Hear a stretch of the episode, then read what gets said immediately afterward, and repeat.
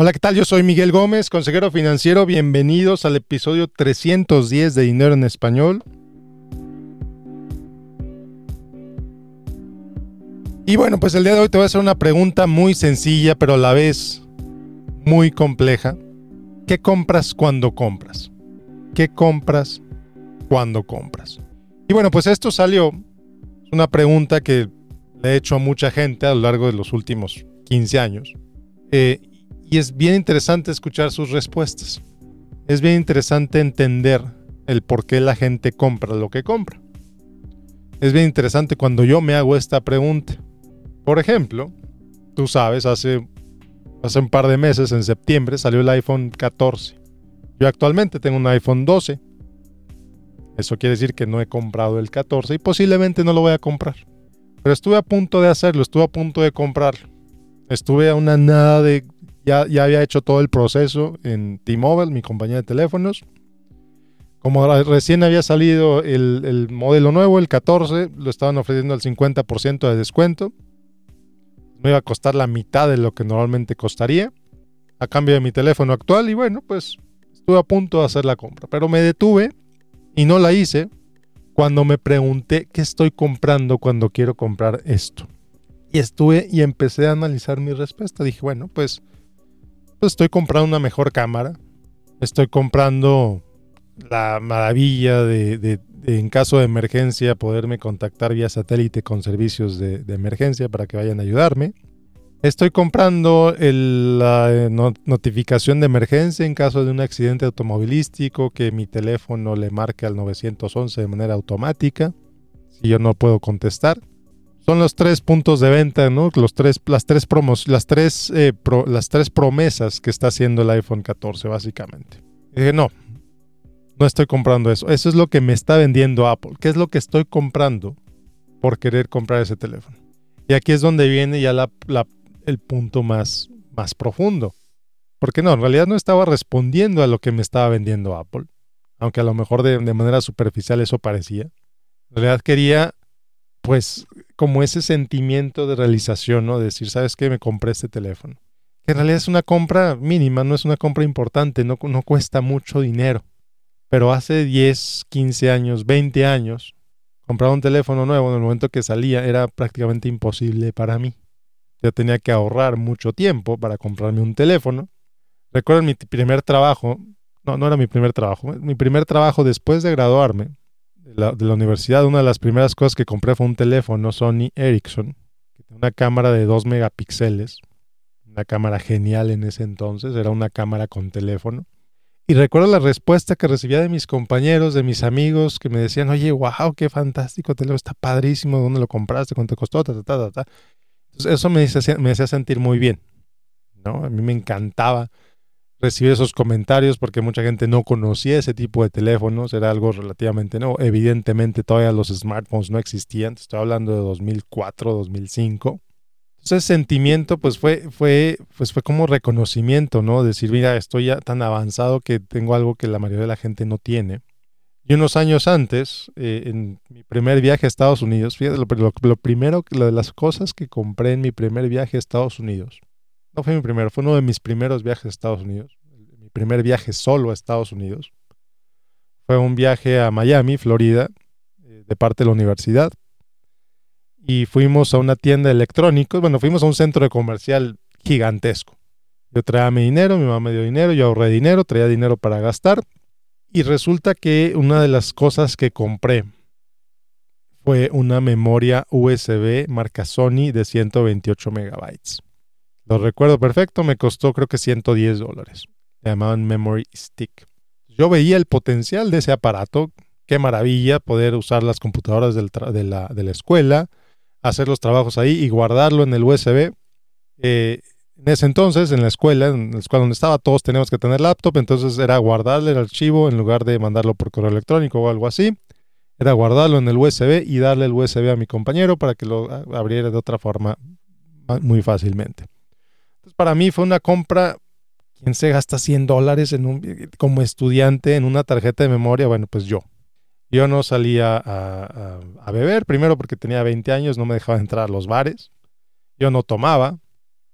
Eh, no compré ropa, compré creo que una playera, algo así. Mi compra más cara en ese viaje fue la memoria USB.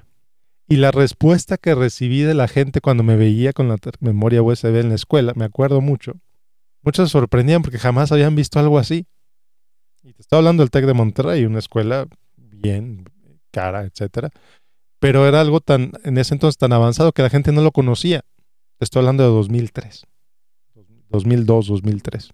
Entonces, pues estas experiencias de tenerlo más nuevo, al menos en esas dos cosas, que aparte me costaron mucho relativamente hablando, pues fueron experiencias que fueron marcando lo que yo quería comprar, lo que yo quería hacer, la manera en la que gastaba.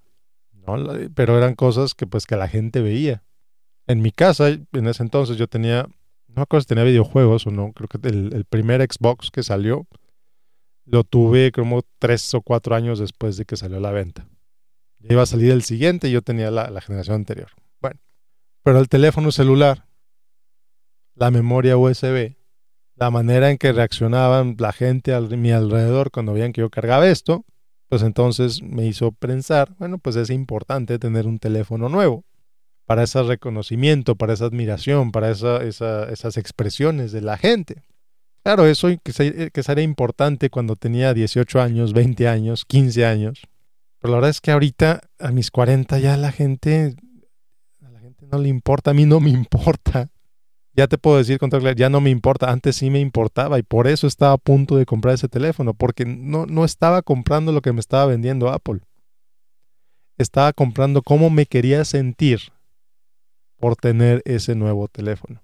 Estaba recordando cómo me sentía antes, todo el esfuerzo, todo el sacrificio, todo lo que tenía que hacer para comprar un teléfono, que ya no es así. Mi vida ya no es así. Si quiero comprarme un iPhone, voy y me lo compro. Pero ya no es, ya no, ya no vivo como vivía hace 20 años. Ya no tengo las necesidades que tenía hace 20 años. Por un momento, por un momento esas necesidades salieron a la luz. Por un momento casi compro ese nuevo teléfono. Pero no lo compré y no lo voy a comprar. Quizá compraré el 15 o el 16, no lo sé. Entonces te voy a preguntar a ti qué compras cuando compras. Platicaba con una persona hace unas semanas me decía que está hasta el cuello de deudas, hasta el cuello de deudas, muy endeudado, siente que no puede salir de ahí. Bueno, platicamos ahí un rato, estuve platicando con él un ratito, le, ofrecí algunas ideas, etcétera. dije, bueno, ¿tú recibes, vas a recibir bono de fin de año este año? No sé, a lo mejor. Bueno, el año pasado recibiste bono de fin de año, sí, sí recibí bono de fin de año. ¿Y en qué te lo gastaste? Le pregunté. Dijo, no, pues este, me compré, me compré un aparato, me compré una cámara. Si me estás escuchando, tú, tú que me dijiste esto, si eres tú, eh, me compré una cámara que me costó casi 3 mil dólares. No, wow, no, fantástico, que me imagino que es una super cámara. Sí, es una muy buena cámara, es que viajo mucho en mi trabajo, entonces, pues me quería comprar algo para para tomar mejores fotos, pero pues ya después que la compré me di cuenta que tengo que estar cargando en su maleta aparte, me di cuenta que en realidad, pues sí, toma bonitas fotos, pero no, no hago nada con ellas. Este, y le voy a decir, bueno, aquí me da la impresión que en realidad no compraste la cámara para tomar mejores fotos. Sí, esa, esa fue la razón superficial. Pero me da la impresión que tú compraste esa cámara, y corrígeme si estoy mal, me da la impresión que tú compraste esa cámara por cómo te querías sentir al comprar esa cámara. Tú compraste esa cámara porque querías darte algo. Después de todo tu año de trabajo, después de todo lo, que hiciste por tu familia, después de todo lo que hiciste por, por ellos, querías recompensarte de una forma. Y la manera en que te recompensaste fue esa cámara, que solamente tú ibas a poder usar, que solamente tú ibas a poder disfrutar porque tus, a lo mejor tus niños están muy chiquitos, a lo mejor a tu pareja no le interesa la fotografía. Entonces era algo solo para ti por como dice el comercial, porque tú lo vales. Me contestó, ¿sabes qué? Sí tienes razón. Por eso compré la cámara. Entonces te pregunto otra vez, ¿por qué compras lo que compras? ¿Por qué le dices que sí a lo que le dices que sí? ¿Por qué le dices que no a lo que le dices que no?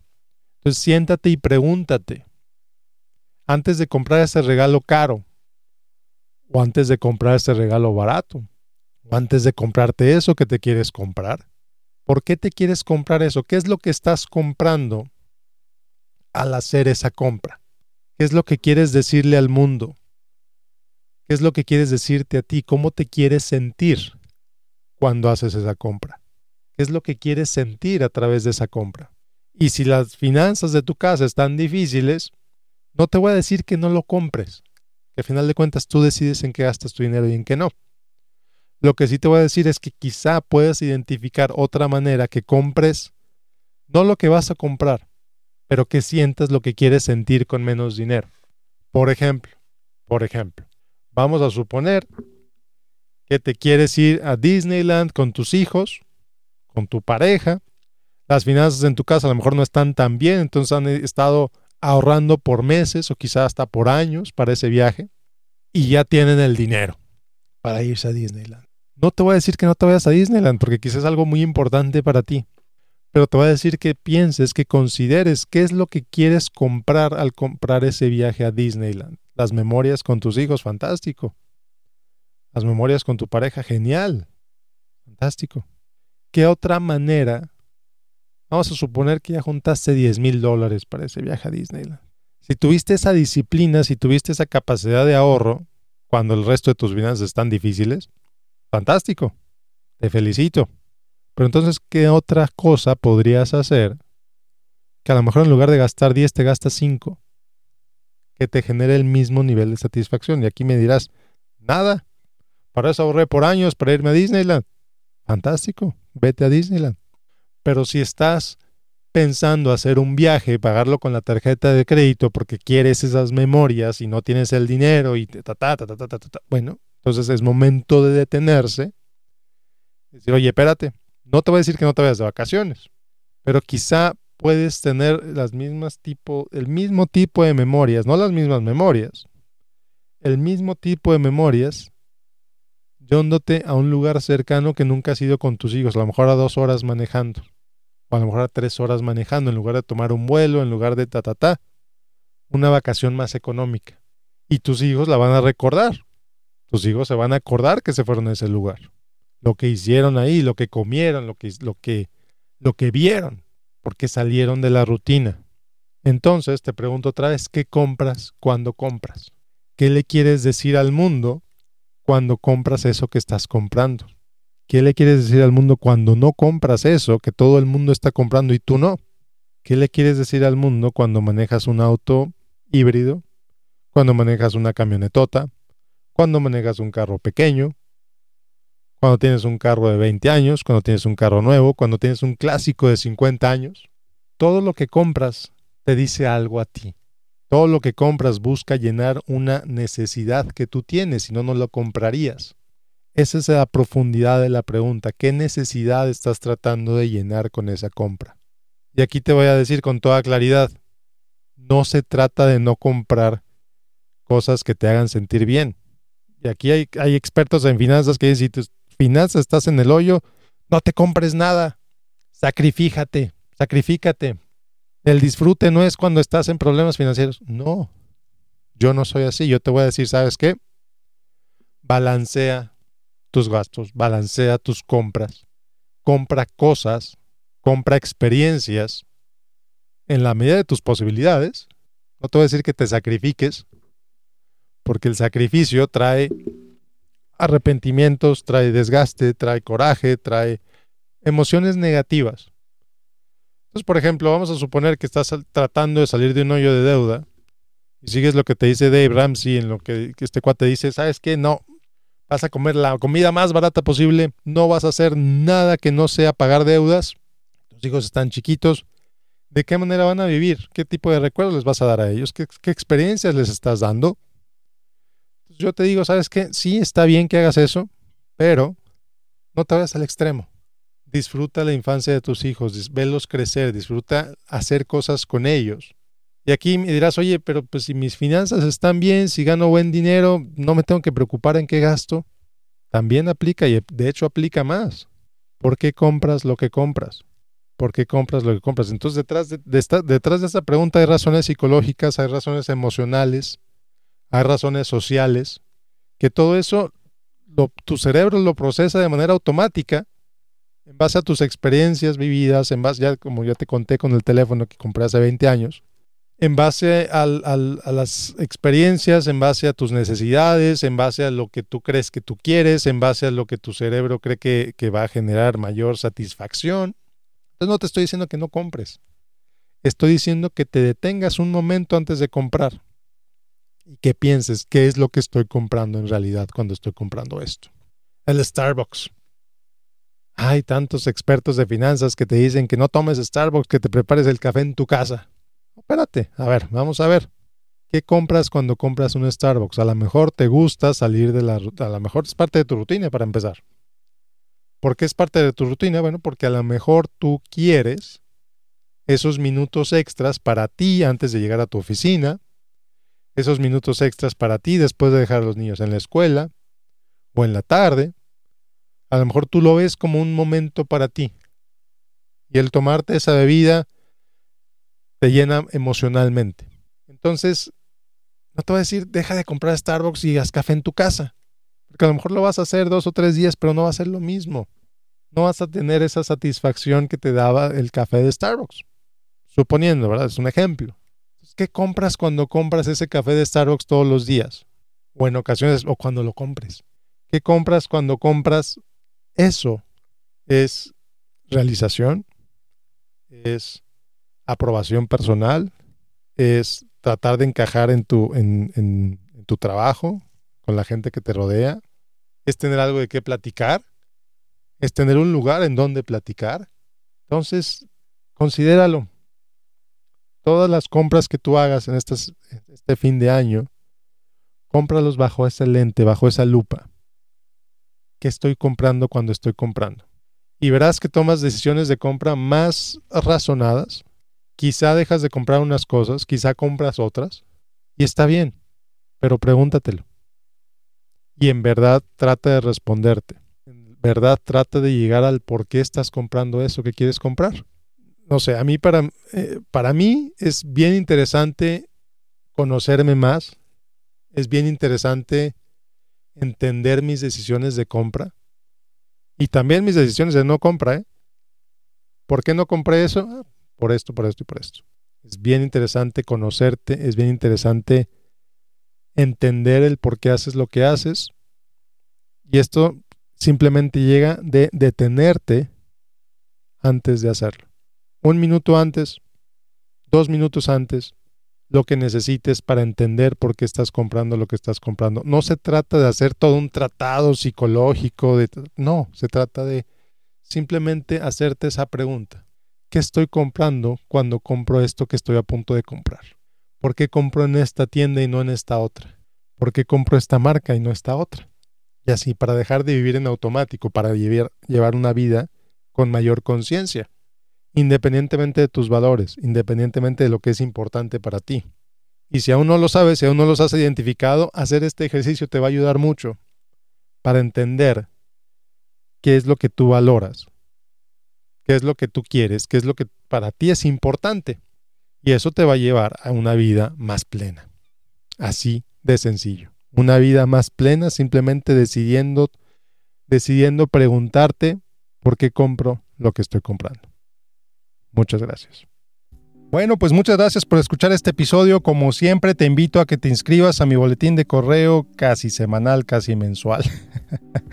en miguelgomez.link diagonal correo, miguelgomez.link diagonal correo. Como siempre, te invito a que me sigas en Facebook, en facebook.com diagonal Miguel Gómez Consejero. Y por último, recordarte, invitarte a que me dejes un review en iTunes, a que me dejes tu calificación en Spotify.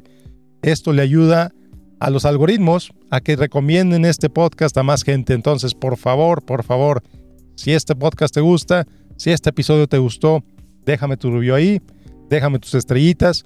Y bueno, pues nos vemos la próxima semana con otro episodio de Dinero en Español. Yo soy Miguel Gómez, consejero financiero. Que tengas un excelente, excelente día.